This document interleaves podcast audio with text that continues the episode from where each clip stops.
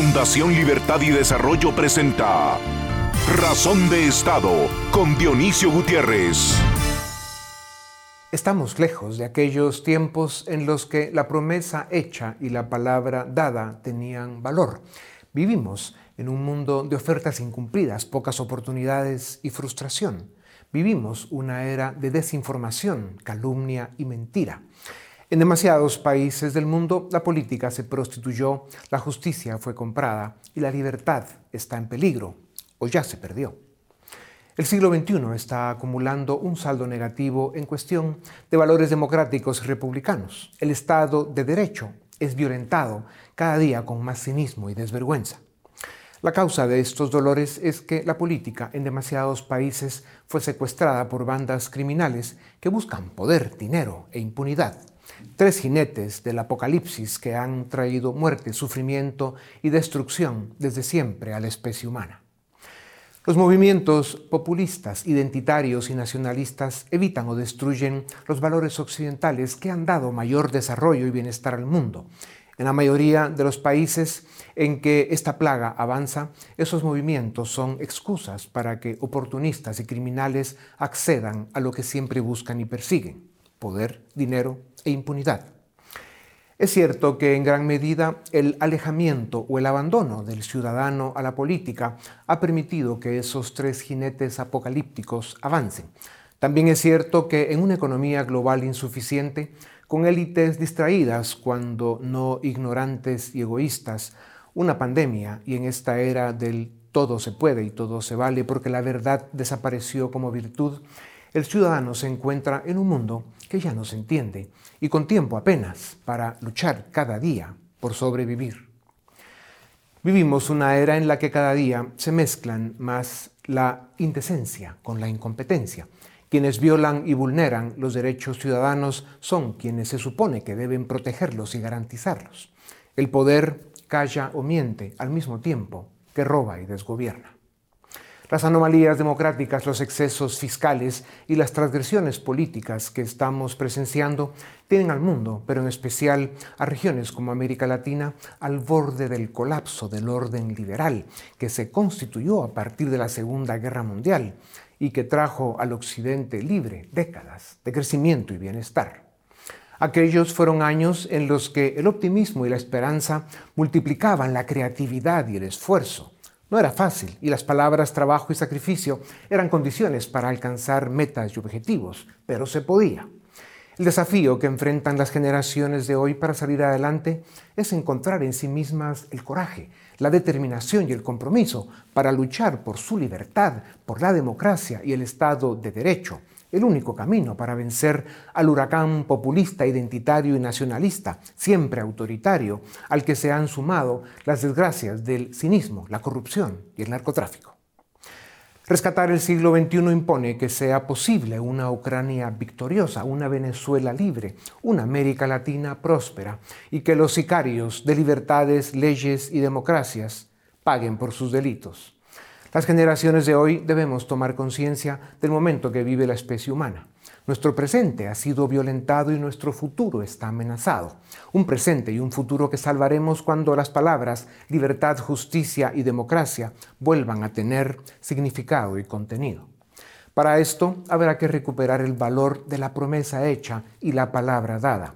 Para esto habrá que rescatar aquella virtud que tanto ha dado al mundo, la palabra de honor. A continuación, el documental En Razón de Estado. En las últimas cinco décadas, América Latina dio a luz casi una veintena de constituciones y se instalaron democracias electorales en casi toda la región. Sin embargo, la experiencia ha demostrado que no es suficiente tener elecciones relativamente limpias. En nuestros países la corrupción, el subdesarrollo político y los gobiernos mediocres han sido la regla y han conducido a la región por la senda de la inestabilidad política y el insuficiente desempeño económico.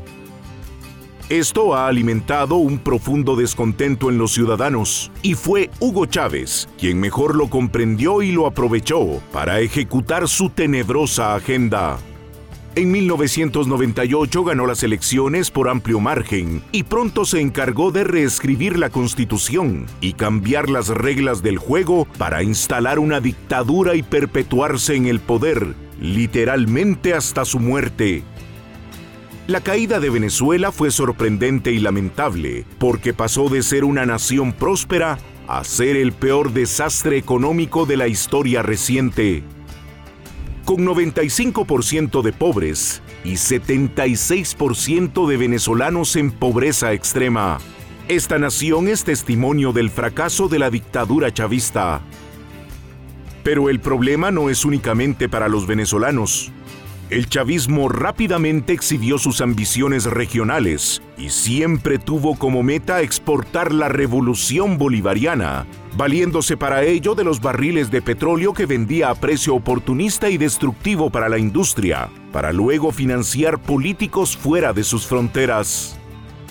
El sueño de la patria grande latinoamericana comenzó con la instalación de Evo Morales en Bolivia y Rafael Correa en Ecuador. El primero logró controlar Bolivia y el segundo perdió el poder temporalmente, pero ya conspira para volver al palacio de Carondelet. La caída de Chávez y el ascenso de Maduro profundizaron el rol del narcotráfico dentro del gobierno y las Fuerzas Armadas venezolanas, y se consolidó una narcodictadura. Estados Unidos calcula que se trafican por Venezuela entre el 10 y el 15% de la producción mundial de cocaína. Ahora el próximo terreno de batalla será Colombia. El 29 de mayo los colombianos irán a las urnas y el favorito para hacerse con la presidencia es Gustavo Petro, antiguo militante del movimiento guerrillero M19 y seguidor declarado de Hugo Chávez. El fantasma del socialismo del siglo XXI amenaza con tomar Colombia, el aliado más importante de Estados Unidos en la región y la joya de la corona para el tenebroso grupo de Puebla y el castrochavismo. Hoy más que nunca, es necesario que los ciudadanos se reinventen para rescatar los valores perdidos, reivindicar la ética del trabajo y fortalecer los valores liberales y republicanos. Solo los ciudadanos presentes y comprometidos pueden rescatar nuestros países. Hoy, la responsabilidad y la acción corresponden a los votantes colombianos. Están a tiempo para evitar caer en el abismo populista. A continuación, una entrevista exclusiva en Razón de Estado. En los últimos dos siglos es posible que jamás los latinoamericanos nos hubiéramos imaginado que una nación como Venezuela habría caído en los niveles tan extraordinariamente bajos, destructivos, eh, infernales, por los que ha pasado ya prácticamente dos décadas desde el chavismo eh, se impuso en, un proceso electoral que si bien fue democrático, muy rápidamente aquel movimiento eh, populista, autoritario y de extrema izquierda fue destruyendo la democracia y las instituciones venezolanas. Es importante recordar el nacimiento de ese fenómeno al que llamamos chavismo porque ya Cuba hacía daño con su comunismo, pero Venezuela vino a convertirse en un combustible que regó toda la región latinoamericana, pues es un movimiento populista, autoritario, de izquierda, que está destruyendo nuestro continente. Eh, para hablar lo que está pasando en este momento en Venezuela y cómo estamos eh, viendo que América Latina se contamina de una marea roja terrible eh, por lo que está viviendo el mundo, tengo el privilegio de presentarles a Leopoldo López, prisionero político de la dictadura chavista durante seis años, es economista y uno de los líderes más visibles de la, oposición venezolana. Eh, él está viviendo en España y viaja por todo el mundo, no solo dando su testimonio, sino pues, manteniendo un activismo muy potente para rescatar la libertad y la democracia en Venezuela. Es un hombre respetado en el mundo occidental como pocos. Leopoldo, bienvenido a Razón de Estado. Muchas gracias, Dionisio. Es difícil encontrar espacio de esperanza para una región tan golpeada como América Latina en este momento. Eh, las dictaduras, el hambre, la inconformidad y la confusión son algunos de los elementos que componen esta compleja ocasión que estamos viviendo. Eh, eh, ¿Cómo encontrar esperanza en, medio de tantas malas noticias, Leopoldo? ¿Qué espacio de optimismo inteligente ves para América Latina? ¿Se pueden construir democracias liberales en estos contextos? ¿Y esto tendría o no que empezar por Venezuela en primer lugar? Bueno, primero de nada, muchas gracias. Son, muchas preguntas, cada una de ellas sí, así Para, para, un programa, pero yo te diría, eh, yo tengo la esperanza centrada en la gente. Eh, en el caso de Venezuela, la inmensa mayoría de los venezolanos quiere libertad y la inmensa mayoría de los venezolanos ha hecho mucho para buscar esa libertad. Hemos salido a las calles no una, sino decenas de veces. Hemos salido a votar, en momentos hemos perdido, hemos ganado también hemos ido a procesos de negociación, hemos tenido el apoyo internacional, a veces hemos tenido la espalda de la comunidad internacional, hemos vivido todos los venezolanos. Eh, pero la esperanza para mí está allí en que la inmensa mayoría de los venezolanos todavía sigue con una determinación muy clara de seguir luchando por la libertad. Leopoldo, eh, escuchar a alguien como tú eh, hablar de optimismo y esperanza después de lo que te ha tocado vivir, pues eh, me hace sentirme orgulloso de conocerte y poderte estrechar la mano. Pero la foto de Venezuela en este momento, eh, digamos, sigue siendo muy dolorosa de, una dictadura criminal, narcotraficante, opresora, que, tiene a los venezolanos ahorcados, asfixiados. No, es tremendo lo que ocurrió en Venezuela y, yo creo que hay que poner las cosas en contexto. Venezuela, como tú lo decías al principio, fue un referente de democracia y prosperidad para toda América Latina. Todos los latinoamericanos durante los años 70, 80, incluso los 90, veían a Venezuela como un país de progreso, un país que con todos sus problemas le estaba dando un nivel de bienestar muy por encima al que tenían otros países de América Latina. Lamentablemente todo eso cambió y comenzó a cambiar, como tú bien lo dices, con la llegada de Chávez al poder que vino con una oferta engañosa de cambiar la constitución, las instituciones para cambiar y arreglar todos los problemas. Más bien, eso fue el inicio de la destrucción de la democracia. Se cambia la constitución, se cambian las instituciones, se ponen a los amigos de Chávez en el poder y se destruyó poco a poco la democracia. Lamentablemente para los venezolanos, en ese periodo coincidió el boom petrolero de mayo, que generó los mayores ingresos en la historia petrolera de Venezuela. Venezuela tiene una historia petrolera que vamos a cumplir este año 100 años, porque la explotación en Venezuela comenzó en 1922. Y ese periodo, de 2004 al 2014, generó más ingresos en términos reales que el resto de los años de producción petrolera. Eso te da una dimensión de la cantidad de dinero que entró en Venezuela. Lamentablemente ese dinero no se invirtió ni en el bienestar de los venezolanos, ni en infraestructura, ni en crear las capacidades para la población de enfrentarse a los desafíos de una economía como la globalizada como la que hoy tenemos. Y a partir del año 2014, Venezuela entra en un proceso de deterioro aceleradísimo que nos lleva a una tragedia humanitaria, algo que llaman los expertos una eh, tragedia humanitaria compleja, eh, que llevó a 7 millones de venezolanos a salir del país, de una población de 30 millones, eh, y que ha tenido a Venezuela en el oscurantismo. Venezuela hoy eh, es un país que no puede proveer de alimento ni de medicina, mucho menos de oportunidades, pero tampoco de electricidad ni de agua potable a la inmensa mayoría. Sin embargo, como tú lo dices, es una economía criminal. Y es una economía que sí le está dando privilegios a un sector muy reducido de la población que está en el círculo cercano a Maduro y de las personas que hacen negocio con Maduro y hoy Venezuela es quizás uno de los países del planeta Tierra con mayores niveles de desigualdad.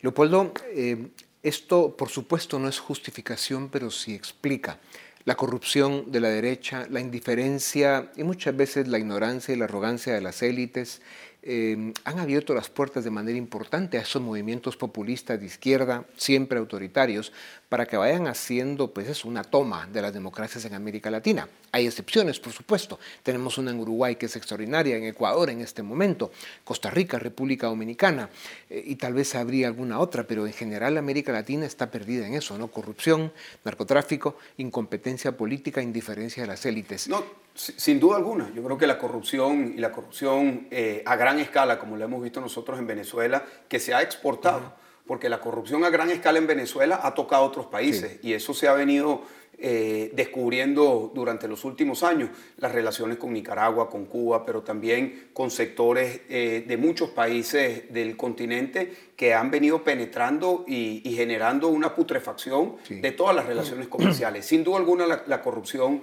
eh, es, uno de los problemas. Pero tú me preguntas sobre el origen de toda esta ola, de, de, de estas expectativas de que con sistemas más autoritarios se le pueda dar respuesta a la gente. Yo creo que el origen está en que las democracias no le dieron respuesta a las grandes mayorías. Mm, si no hay una respuesta a los problemas de las grandes mayorías bajo un sistema democrático, difícilmente la gente apoya con entusiasmo el sistema democrático. Entonces, eh, defender la democracia tiene, tiene, tiene muchas etapas, tiene distintos desafíos, pero el primero de ellos es que cuando se está en democracia, la democracia tiene que dar resultados.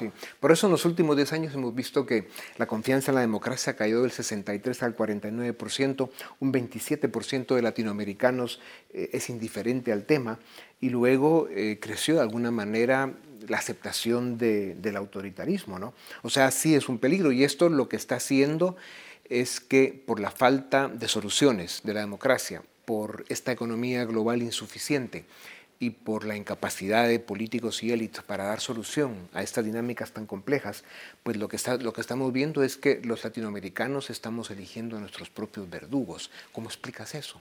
Bueno, yo creo que es un fenómeno mundial, ¿no? Yo creo que sin duda se está dando en América Latina, pero creo que el cuestionamiento de la democracia es algo que está pasando en todas partes del mundo. Pasa aquí en Europa, pasa aquí en España, pasa en los Estados Unidos, obviamente con distintos niveles, pero nuevamente creo que el, el origen eh, es la, insatisfacción de las grandes mayorías. Ahora, eso no es excusa, eh, eso no puede servir de, una justificación para instalar un sistema autoritario. Aquí se habla mucho del tema del populismo, el comunismo. Yo creo que el verdadero problema, si podemos identificar eh, el, problema con un concepto, es, es, la autocracia, es el autoritarismo. El populismo es una forma de gobernar que te lleva a la autocracia pero la degradación de la democracia es cuando se revienta el Estado de Derecho, el respeto a las libertades, eh, y que, que, son muchas dimensiones, el respeto a los derechos humanos, y eso es lo que nosotros vimos de una manera dramática ocurrir en Venezuela. Claro, y América Latina vive un momento muy complejo porque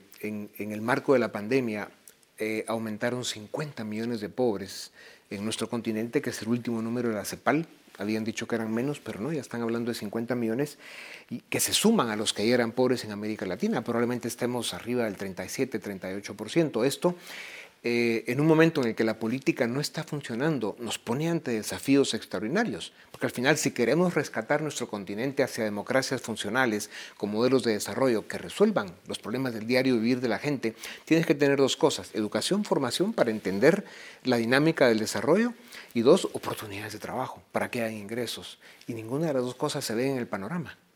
Bueno, eh, eh, ese es el, inmenso desafío que hay.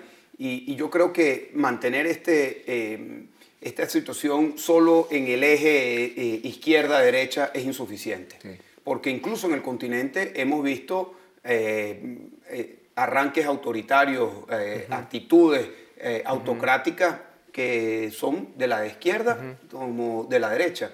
Y creo que si nosotros nos centramos en identificar claramente el problema, podemos construir una, por lo menos, algunas alternativas a ese problema. Y si el problema es la autocracia, hay que imponer más democracia. Pero nuevamente, la democracia eh, es muy distinto plantearlo en un caso como el de Venezuela, que no la tenemos, que tenemos que luchar por ella, que tenemos que buscar conquistarla, que en un país que la tiene, pero que está debilitada, que está cuestionada, y ahí todavía hay una oportunidad de no terminar de perderla. Nosotros en Venezuela pensamos que no podíamos perder la democracia. A principios de la época de Chávez, él ya hablaba de cómo Venezuela y Cuba iban en un mismo camino. Y los venezolanos eh, decíamos con cierta incredulidad, eso no va a pasar en Venezuela. Y hacíamos una lista, decíamos, en Venezuela no puede pasar eso porque tenemos universidades robustas, tenemos una de las poblaciones con mayores niveles de educación superior en todo el continente, tenemos una clase media robusta, tenemos unas fuerzas armadas institucionales, tenemos medios de comunicación, hay libertad de expresión,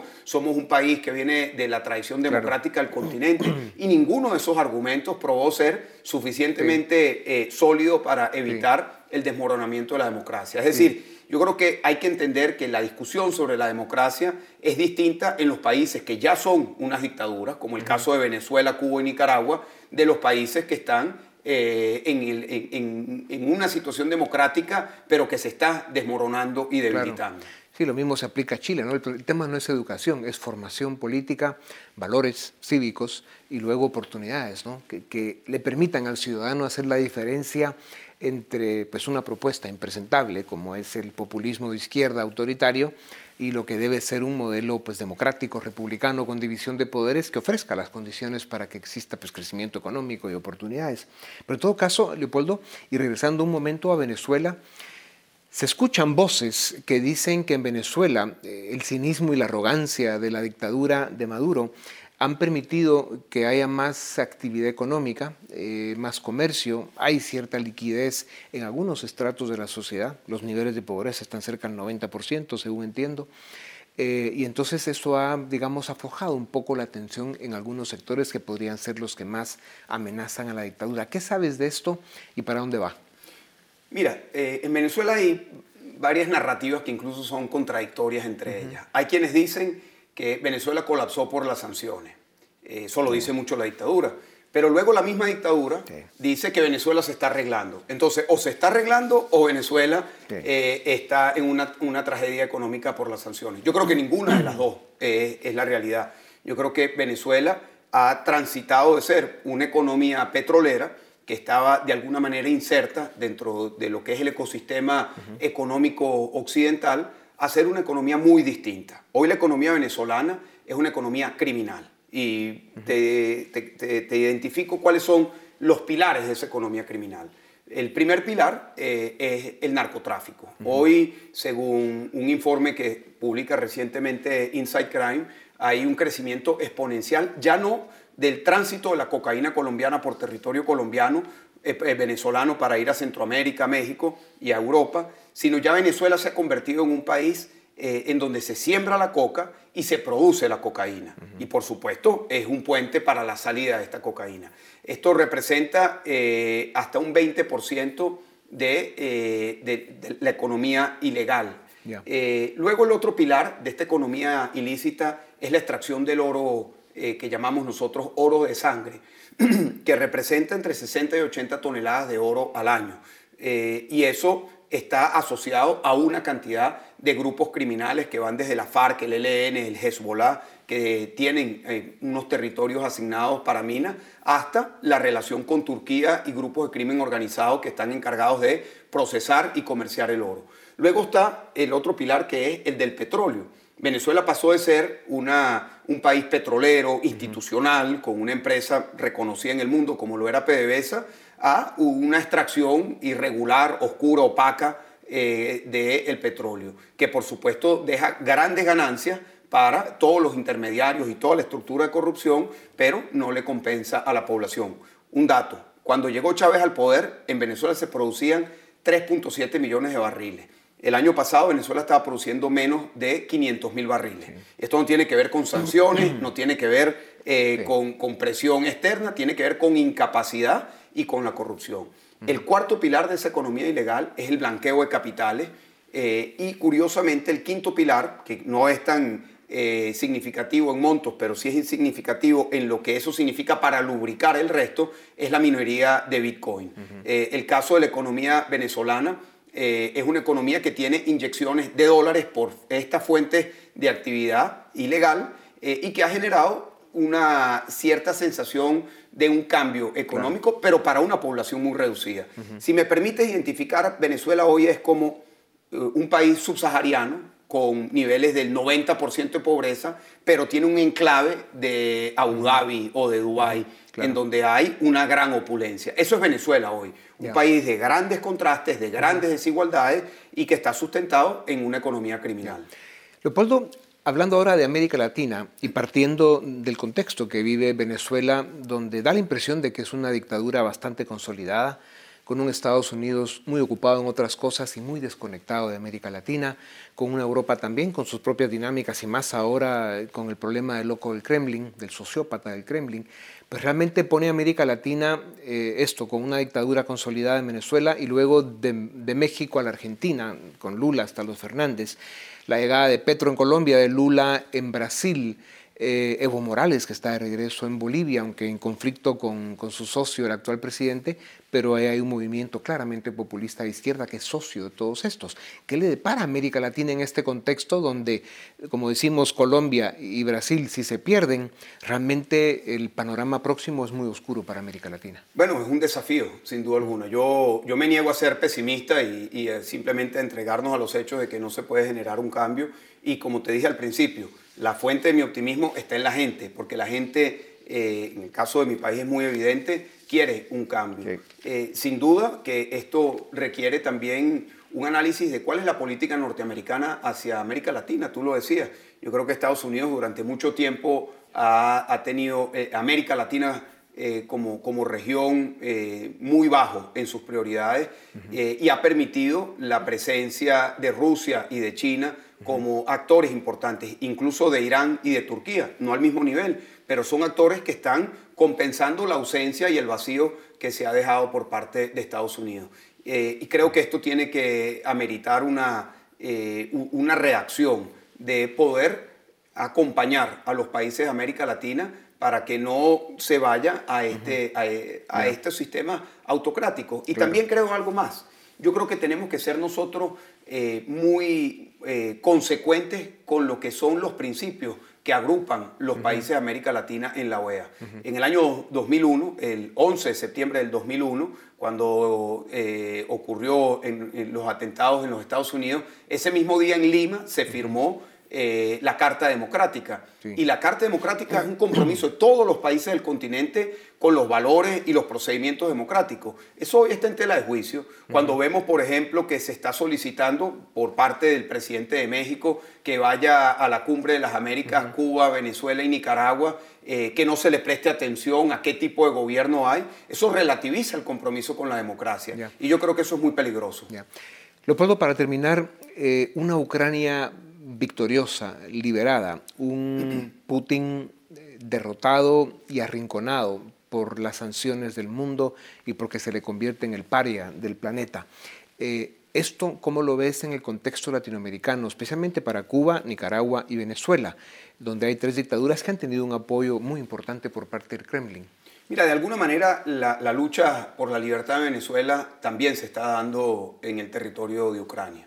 Eh, una victoria de Ucrania sobre Rusia sin duda alguna va a tener un impacto en el resto del mundo y en particular sobre estas dictaduras que están en nuestra región. Venezuela tiene una relación muy estrecha en todos los terrenos con Rusia. Eh, comenzó una relación militar, de equipamiento militar, eso ha derivado a todos los sectores, compartir inteligencia, eh, el sector económico, el ámbito diplomático.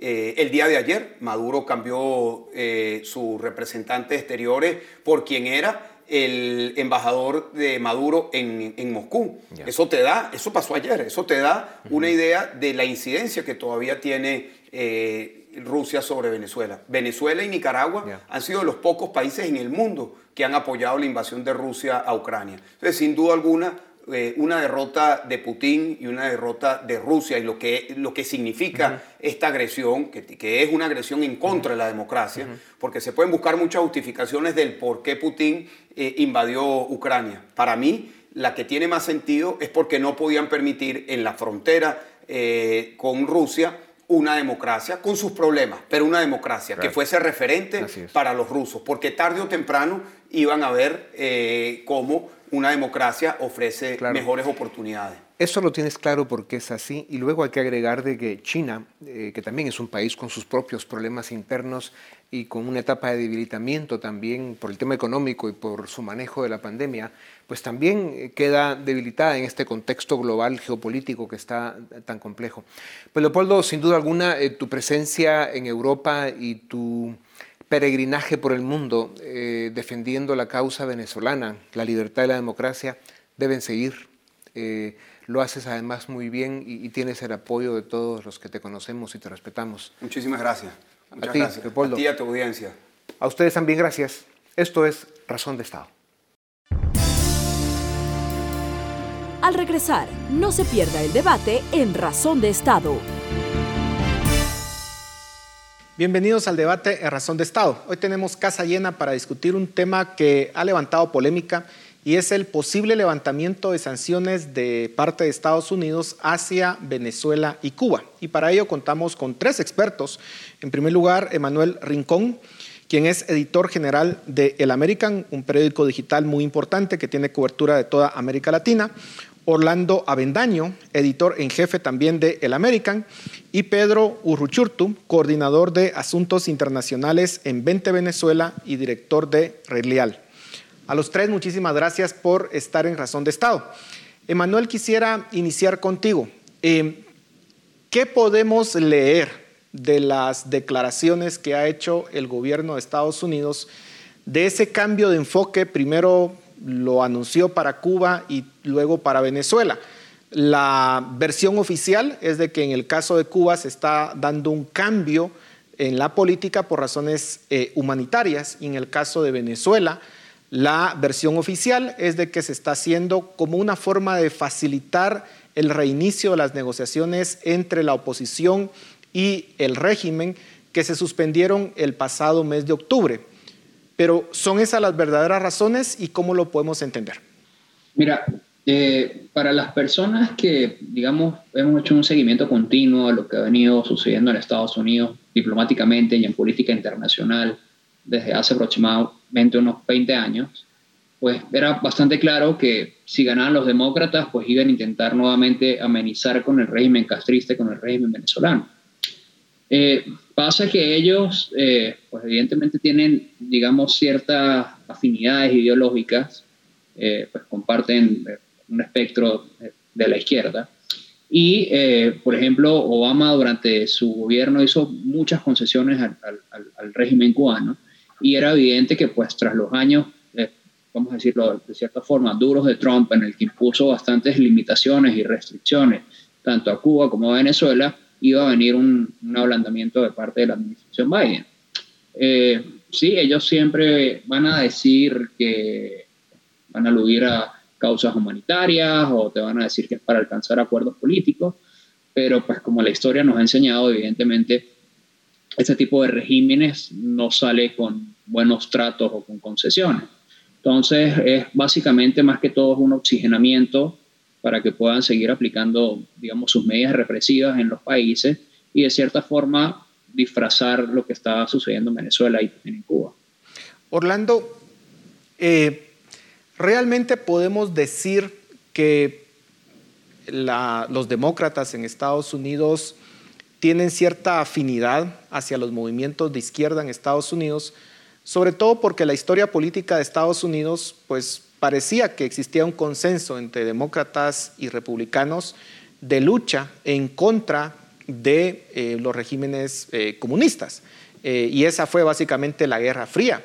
Algo cambió en esa política de Estados Unidos y más importante aún, en el caso específico de Venezuela lo que entiendo, y tú me corregirás, que se está probando es que se inicien ciertas pláticas entre una compañía de Estados Unidos y eh, la compañía estatal de Venezuela para ver si se logra algún acuerdo, pero todavía no se le ha autorizado ningún tipo de eh, acuerdo, digamos, ni, ni, ningún tipo de concesión oficial.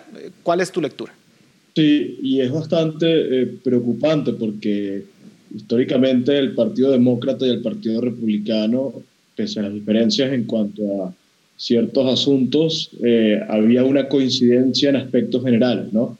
En política exterior, al menos frente al régimen de La Habana, casi todos los, los gobiernos eh, fueron coherentes eh, en este sentido. El tema del bloqueo se mantuvo como política de, Estado que trascendía la administración de turno, pero eh, nuevamente con ciertos episodios a lo largo de, los últimos 60 años de, de historia, eh, pero eso ha llegado a un fin, llegó a un fin con la administración de, Barack Obama. Eh, yo no diría, obviamente, Barack Obama es un tipo eh, progresista, socialdemócrata. yo no sé, yo no me atrevería a decir que es, comunista o piensa igual que mm, como piensan los Castro, como piensa Maduro. No, yo creo que Obama fue muy astuto y amén de perfilarse como una figura a favor de la paz, a favor disruptiva, etcétera. Entonces, eh, bueno, llevó a cabo incluso todas estas medidas, como por ejemplo los acuerdos nucleares con Irán, que son igual de nefastos que el deshielo con Cuba, eh, el acercamiento eh, con Venezuela o el buen trato a un régimen que justamente durante los años de Obama estaba mostrándose como más, más dictatorial. Y eso, bueno, eh, lo llevó a perfilarse como una figura muy parecida a lo que hizo Juan Manuel Santos, eh, obviamente guardando las diferencias, pero lo llevó a perfilarse como una figura eh, a favor de la paz, de, de, poder llegar a entendimientos, etc. ¿no? Llega Trump, revierte y acaba todo eso, impone una postura rígida y fuerte frente a estas tiranías y Biden, que fue vicepresidente de Obama, llega con dos propósitos. Uno, rescatar lo que fue la administración de, Obama. Hemos visto que Biden es prácticamente una tercera administración de Obama. Y segundo, revertir todo lo que hizo Trump. Entonces, si Trump impuso sanciones, Biden llega y las quita. Si Trump eh, eh, terminó las relaciones con La Habana, Biden llega y las retorna. Ahora, Pedro, eh, insisto un poco en el tema, digamos, las decisiones que en su momento toma Barack Obama eh, tenían que ver un poco con cierto pragmatismo en el sentido de que después de casi 60 años de sanciones a Cuba, pues parecía que el régimen no terminaba. Eh, y digamos en el enfoque que se pueda tener a Venezuela, también uno podría decir, seguiría el patrón de Cuba y esas sanciones no van a ser eh, pues tan efectivas y sobre todo qué papel está jugando eh, la guerra en Ucrania, eh, sobre todo con el posible embargo del petróleo ruso al resto del mundo. hay un tipo de pragmatismo en la política en, en cuanto a ese acercamiento a Venezuela, ¿cómo lo ves? Mira, lo primero que yo creo que hay que afirmar es que si en efecto hay un pragmatismo, en todo caso ese pragmatismo no puede pasar por encima de la justicia y del propio tratamiento a un régimen criminal como ha sido demostrado, no solo por la propia justicia estadounidense, sino por la justicia internacional. Y esa es la primera gran preocupación ¿no? que surge con todo esto.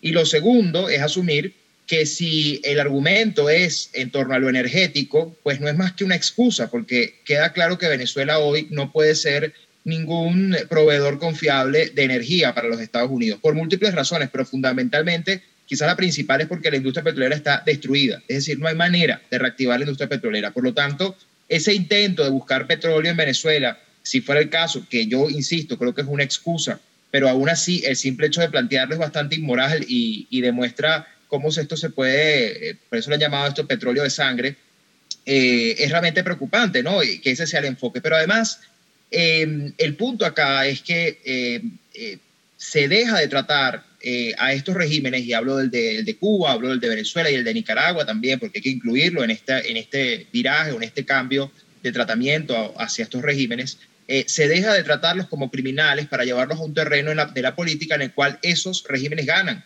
porque ganan tiempo, ganan legitimidad y lo peor de todo esto es que quienes sufren son eh, sus, sus, poblaciones. Yo te digo algo, en el caso venezolano, más bien las sanciones han tenido efectos positivos, lejos de lo que muchos han querido hacer creer que supuestamente las sanciones habían tenido un efecto negativo sobre los venezolanos.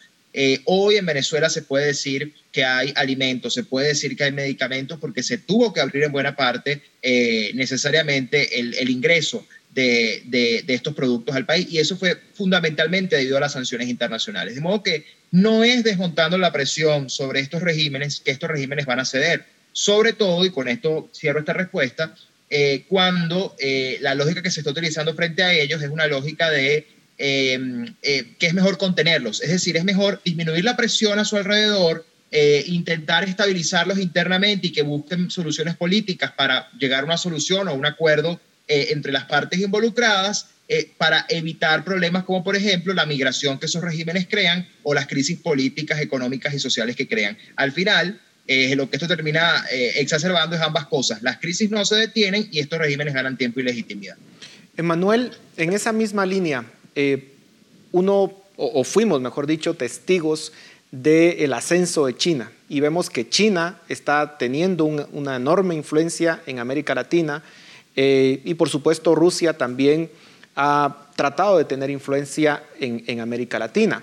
Algunos creen que el hecho de que Estados Unidos imponga sanciones a ciertos países, eso al final lo que abre es el espacio para que China y sus aliados pues puedan tomar control o puedan tener más influencia en esos países. Eh, vemos, por ejemplo, en América Latina como en El Salvador, eh, el presidente Bukele pues ha tenido más acercamientos con China, eh, lo mismo ha sucedido en Nicaragua. Entonces, ¿las sanciones son el camino o es que el actuar de China, de Rusia y de sus aliados tendría que hacer replantear el enfoque que Estados Unidos ha tenido hasta el momento? Lo que pasa es que allí entraríamos, digamos, en una dinámica más difícil de determinar, pero que también tiene que ver mucho con las políticas locales de los países. ¿Qué pasa? Que eh, lamentablemente en la mayoría de países de América Latina actualmente hay gobiernos de izquierda de rasgo autoritario. Entonces, pues, Estados Unidos no puede, de cierta forma, legitimar todos los regímenes autoritarios de izquierda que hay en la región para poder comerciar con ellos o para, tener, para o para poder tener algún tipo de intercambio diplomático comercial. Es decir, habría que buscar algunas otras vías para tratar de procurar cambios hacia sistemas más libres y más democráticos. Entonces, ¿qué pasa? Eh, evidentemente, eh, esos países van a tener acercamientos con China porque la política internacional de China es completamente distinta a la de Estados Unidos. A China sencillamente le interesa tener países que estén aliados con ellos comercialmente.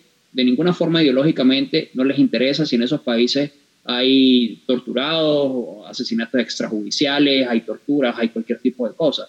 Es decir, el único interés de China es que sencillamente ellos estén alineados con ellos y los organismos internacionales todas las votaciones que haya que hacer a nivel diplomático, sencillamente los apoyen.